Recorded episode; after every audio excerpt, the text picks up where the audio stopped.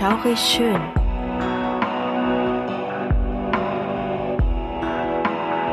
Gruselstunde per Anhalter. Der einzig wahre Podcast, der dir das Gruseln lehrt.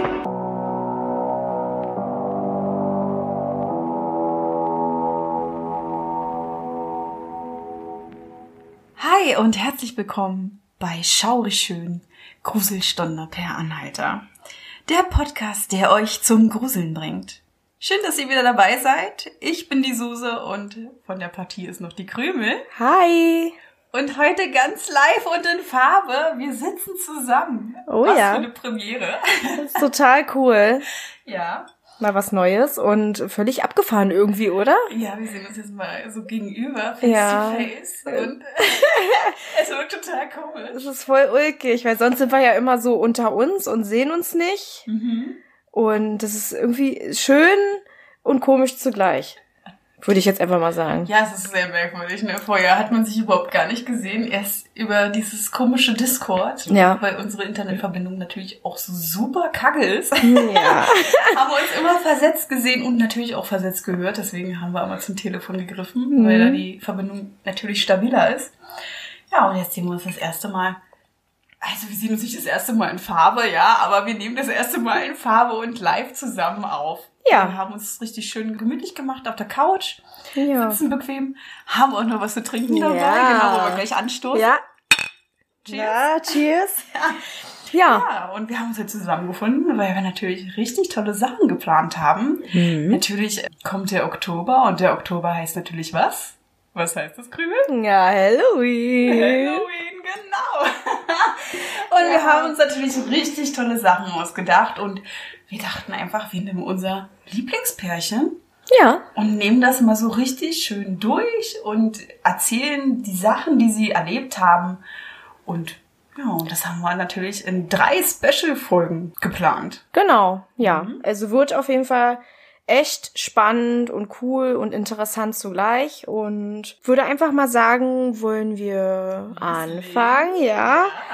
Ähm, vielleicht könnt ihr es schon erahnen oder kann man das eigentlich in der Folge sehen? Ja, doch, wir benennen ja denn die Folge, ne? Und da steht halt eben nur die Puppe Annabelle. Was kann man sich denn unter Annabelle vorstellen? Wie gesagt, viele können sich vielleicht was darunter vorstellen, um was es sich jetzt hier gerade handelt, beziehungsweise welches Pärchen wir meinen. Und zwar, wir möchten gerne in den nächsten Wochen vor Halloween die Dämonologen Ed und Lorraine Warren sowie drei ihrer berühmtesten Fälle behandeln. Ja, und wieso die beiden? Ja, ich würde einfach mal sagen, wir finden die beiden und ihr Leben, was sie gelebt haben, einfach super interessant, ne? Definitiv.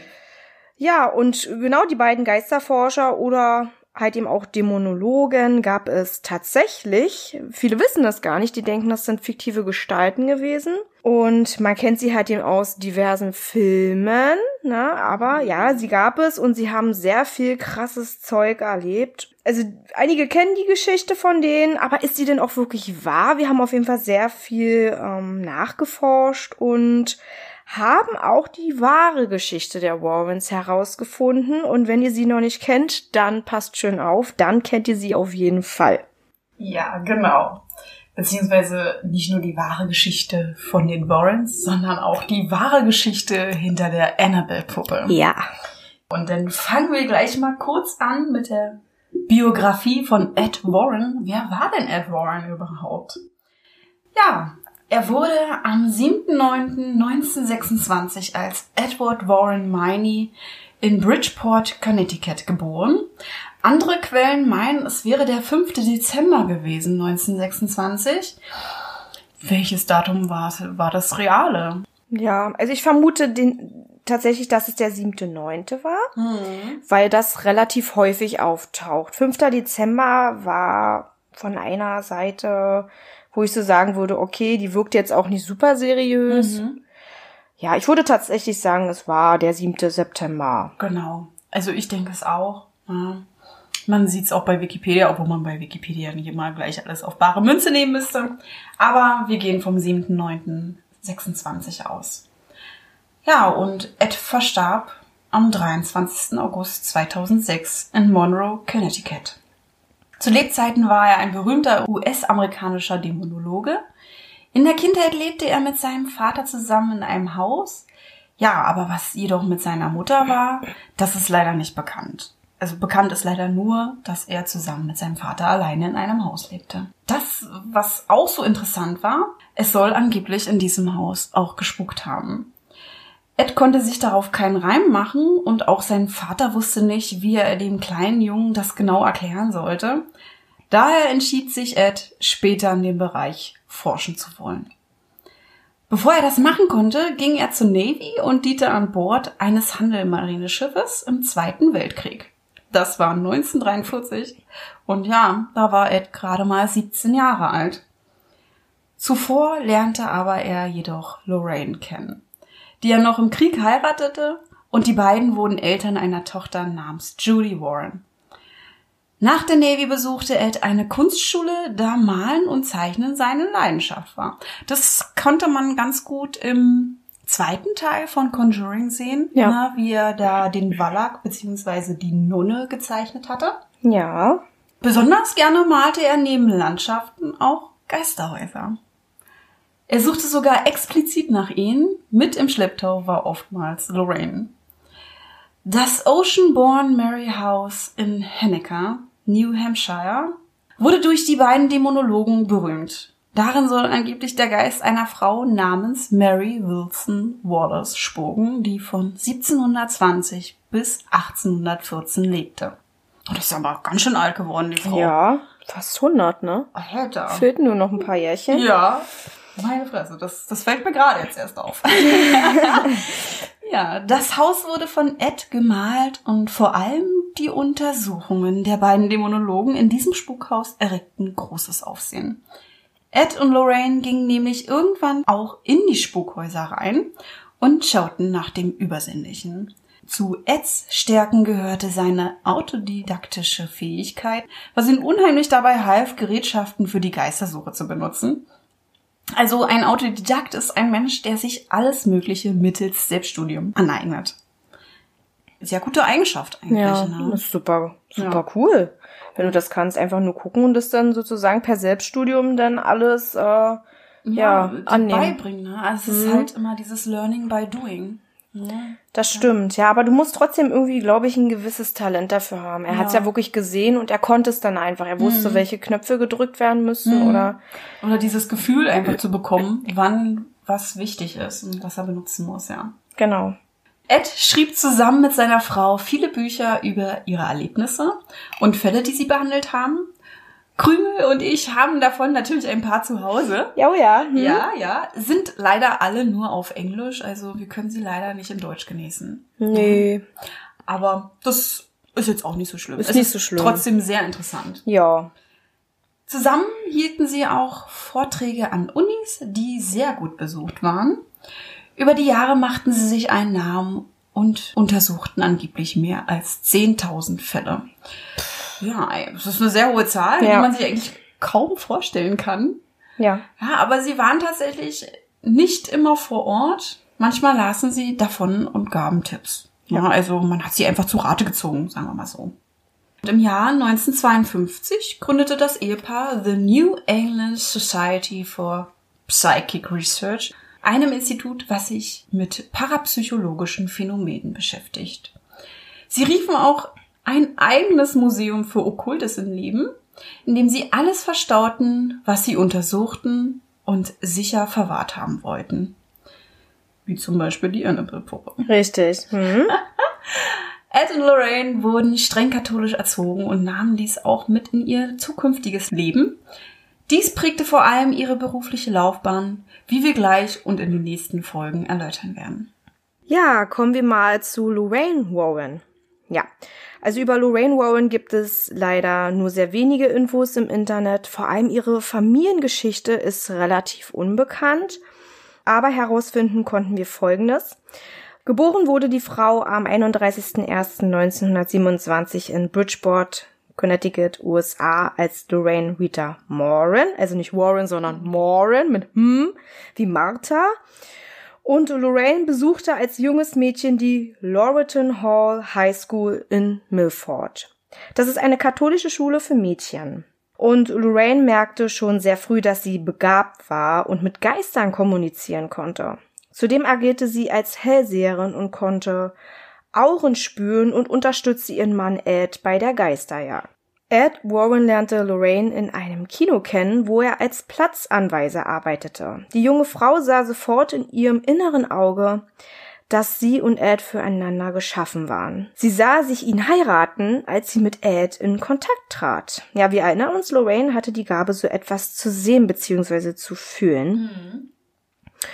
Und das war super, dass sie sich beide kennenlernten, denn zusammen waren sie ein unschlagbares Team. Zwei Menschen, die sich super ergänzen und auch die gleichen Interessen hatten.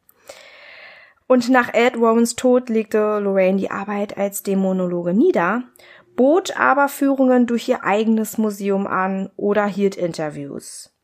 Diese sind zuhauf zum Beispiel auf YouTube zu finden. Also falls ihr mal Interesse habt, guckt einfach mal, da gibt's wirklich super viel. Ja, und ich würde tatsächlich auch sagen, wir machen mal eins, zwei in unsere ähm, Folgenbeschreibung mit rein, also in die Show Notes. Ja, können wir machen. Mhm. Das finde ich auch sehr, sehr gut. Eine sehr gute Idee. Muss man auch nicht lange suchen.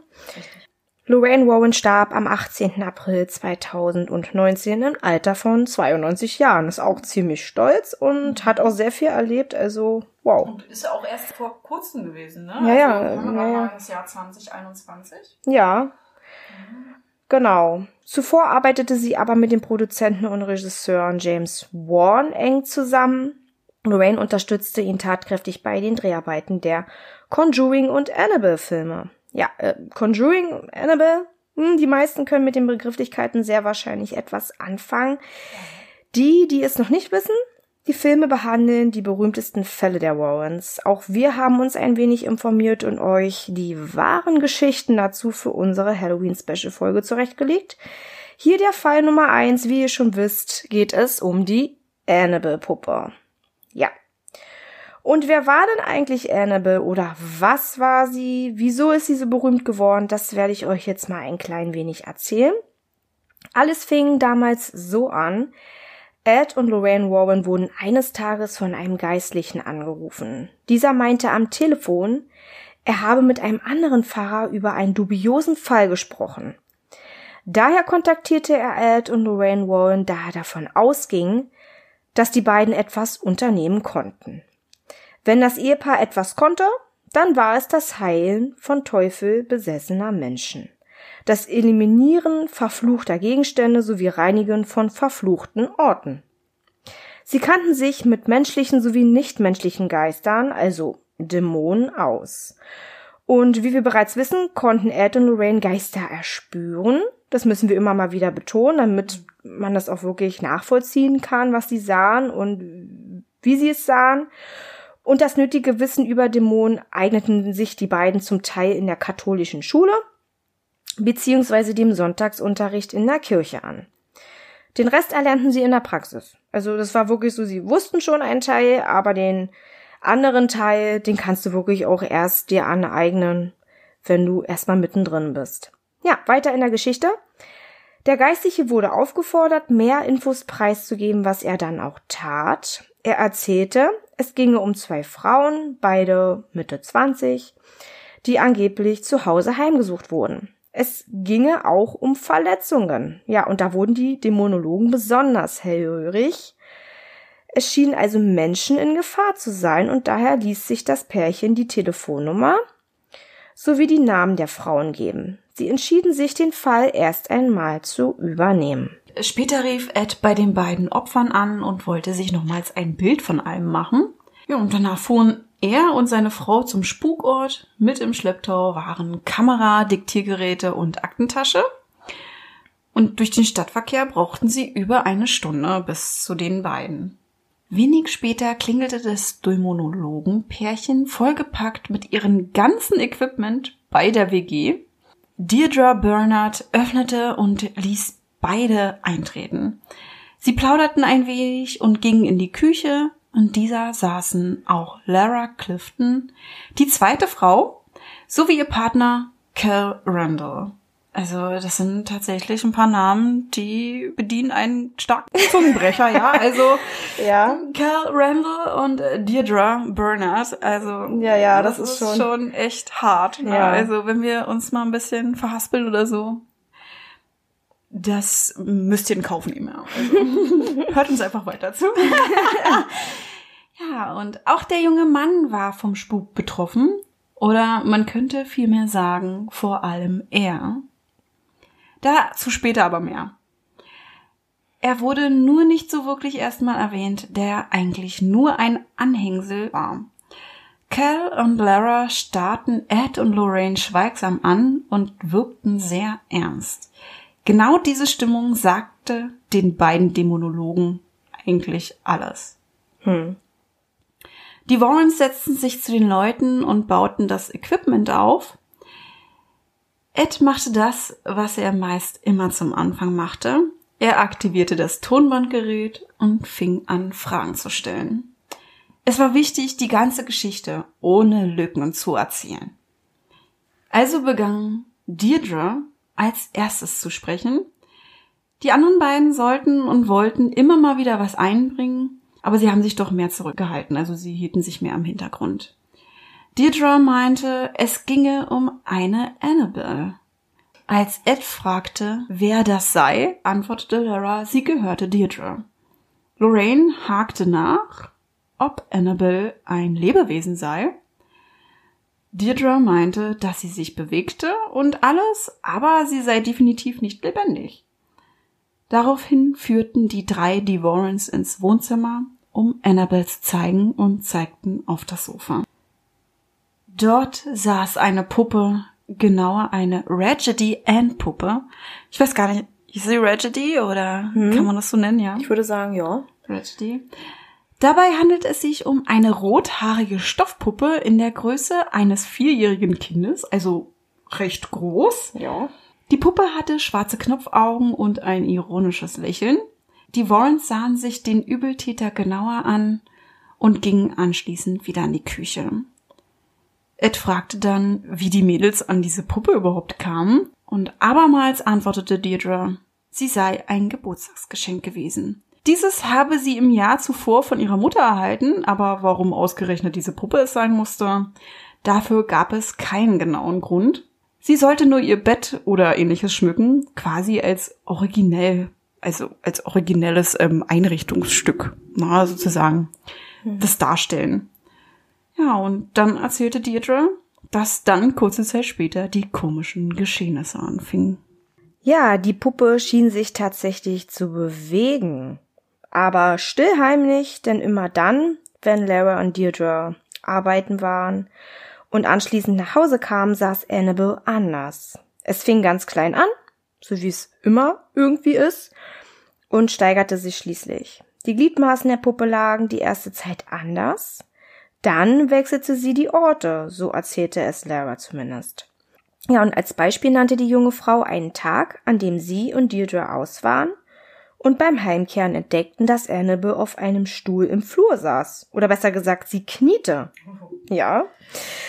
Und wäre schon ein Moment gewesen, wo ich gleich wieder rückwärts rausgegangen wäre. Ja. Wie ist sie da hingekommen? genau, erstmal genau, sie war dort, obwohl sie eigentlich vorher nicht dort war, und sie kniete. Und das konnte die Puppe eigentlich gar nicht, denn sie war zu weich und sie knickte immer wieder weg. Das haben die beiden vorher ausprobiert, um einfach mal zu gucken, wie sie sich so bewegen lässt und wie man sie hindrapieren kann. Ja, und dann erzählte Laura noch, dass Annabelle eines Tages einfach in Deirdres Zimmer saß. Und die Tür war auch komplett verriegelt. Also sie hat wirklich, obwohl die Tür zu war, ähm, irgendwas gemacht und kam in diesen Raum und saß dann da. Ja, das ist natürlich super verstörend. Aber natürlich, so wie es immer ist, man versucht sich das erstmal zu erklären Ja. Und denkt sich, ja gut, die hast du wahrscheinlich Gedanken verloren, da einfach hingesetzt und ist schon in Ordnung. Ja, ja, alles okay. Na? Aber es wurde ja immer krasser. Es fing nämlich irgendwann an, dass Annabelle kleine Nachrichten auf Zetteln hinterließ. In kindlicher Handschrift wurden auf die Zettel Dinge wie helft uns oder helft Cal mit Bleistift geschrieben. Das Papier, was dafür benutzt wurde, war auch ein besonderes, denn es handelte sich um Pergament.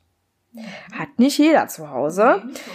Und die beiden hatten es auf jeden Fall auch nicht zu Hause und sie hatten eigentlich auch keine Bleistifte zu Hause. Ja, ähm, das war schon ein Ding und man konnte sich auch nicht erklären, was oder wer mit uns gemeint war. Also, das waren schon sehr dubiose Nachrichten. Ja, und Ed fand die Geschichte auch sehr sonderbar und ihm schwirrte der Gedanke durch den Kopf, dass sich Fremde wahrscheinlich einen Scherz erlaubten und häufig in die Wohnung einstiegen, um die Mädels zu veräppeln. Mhm. Ja, und als er das in die Runde warf, meinte Deirdre, dass sie auch schon daran, daran gedacht hatten und daher einmal Fallen aufstellten und Markierungen setzten. Als sie dann wiederkam, war aber alles unberührt.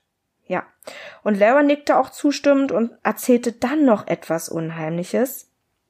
Die Mädels gingen an einem Tag wieder zusammen zum Dienst und machten auch zusammen Feierabend. Sie betraten ihre Wohnung und fanden Annabelle in komischer Position vor. Zudem entdeckten die beiden ulkige rote Flecken auf dem Brustkorb der Puppe und auf dem Handrücken. Auf der Hand waren es genau drei rote Tropfen. Als die Frauen sich das Ganze genauer ansahen, stellten sie fest, dass es sich bei den Flecken bzw. den Tropfen um Blut handelte. Ja. Ähm, kann jeder feststellen, ne? Blut riecht glaube ich, nach Blut. Es riecht eisenhaltig mhm. und ja. naja, die beiden waren ja auch Krankenschwestern, die haben das einfach auch sofort bemerkt. Also die haben es gesehen, bemerkt. Die meinten, es war definitiv Blut und auch ein Laie kann das erkennen. Das war auf jeden Fall super unheimlich. Dann passierte es auch häufig, dass Gegenstände plötzlich im Apartment auftauchten, die niemanden gehörten. Ed und Lorraine tauschten bekümmerte Blicke aus. Sie wussten bereits, was hier Phase war. Also sie konnten das wirklich erahnen und spüren. Doch eines wollte Ed unbedingt wissen. Wie kamen Deirdre und Lara darauf, dass Annabelle besessen war? Tja. Hm. Wie war das? Wie kam es dazu? Ja. Ja, wir sind heute mal richtig fett gemeint zu euch. und ja, es ist eine kurze Folge, aber wir möchten hier gerne einen Cut setzen, um das Ganze ein bisschen spannender zu gestalten. Ja. Denn nämlich die zweite Folge zu Annabelle kommt heute Nacht um 23 Uhr? Wo 23? Wir machen 23, 23 Uhr. Uhr. Hm? Oder 23 Uhr 59. Eigentlich wäre das geilste, wenn wir das um 3 Uhr machen würden in der Nacht. Ja, ja das wäre eigentlich Schönste auch super. Dämonenstunde. Hm. Aber wir machen es um 23 Uhr. Ja. Und wir hoffen, dass ihr natürlich alle dabei seid zur zweiten Runde und wie die Mädchen darauf kamen, dass die Puppe besessen war. Richtig. Und was dann noch passiert, das wird ja natürlich immer unheimlicher. Aber ja, ihr müsst jetzt die Füße stillhalten. Mhm. Ihr müsst abwarten. Wir machen jetzt auf jeden Fall erstmal einen Cut und wünschen euch erstmal einen wundervollen Tag, Nachmittag, Abend, was auch immer. Ja, ich denke mal, der, der das gleich zum Anfang hört, das ist erstmal sehr gemein, die müssen den ganzen Tag überstehen. ja, aber egal. Das ist eine Special-Folge. Wir dürfen schalten und walten, wie wir wollen. Podcast. Richtig. Na dann, bis dahin, ne? Viel Spaß noch und wir hören uns dann nachher. Oder besser gesagt, ihr hört uns nachher. Genau, so rum. So schaurig schön Abendstunde. Halt! Bevor wir es noch vergessen. Jeden zweiten Freitag kommen neue Folgen auf Podimo, Spotify und Amazon Music. Über eine Bewertung und Abonnement von euch freuen wir uns riesig. Schreibt eure Gedanken und Meinungen in die Kommentarfunktion, wenn sie vorhanden ist. Sonst schreibt uns einfach unter schaurigschönpodcast.outlook.de. Darüber könnt ihr uns ebenfalls Ideen für Themen vorschlagen. Ebenfalls sind wir auch auf Insta vertreten unter Schaurig Schön Podcast, also sucht danach. Hier erfahrt ihr alles über Änderungen, Neuigkeiten und vieles mehr. Wir freuen uns, wenn wir euch dort wiedersehen und ihr unseren Podcast supportet. Falls ihr natürlich mehr von uns hören möchtet, könnt ihr uns auch auf Patreon unterstützen unter Schaurig Schön der Podcast. Dort laden wir euch kleine Schmankerl hoch, die sonst keiner zu hören bekommt. Genau, und danke fürs Einschalten. Habt noch eine schaurig schöne Zeit. Bis, Bis zum, zum, nächsten Mal. mal.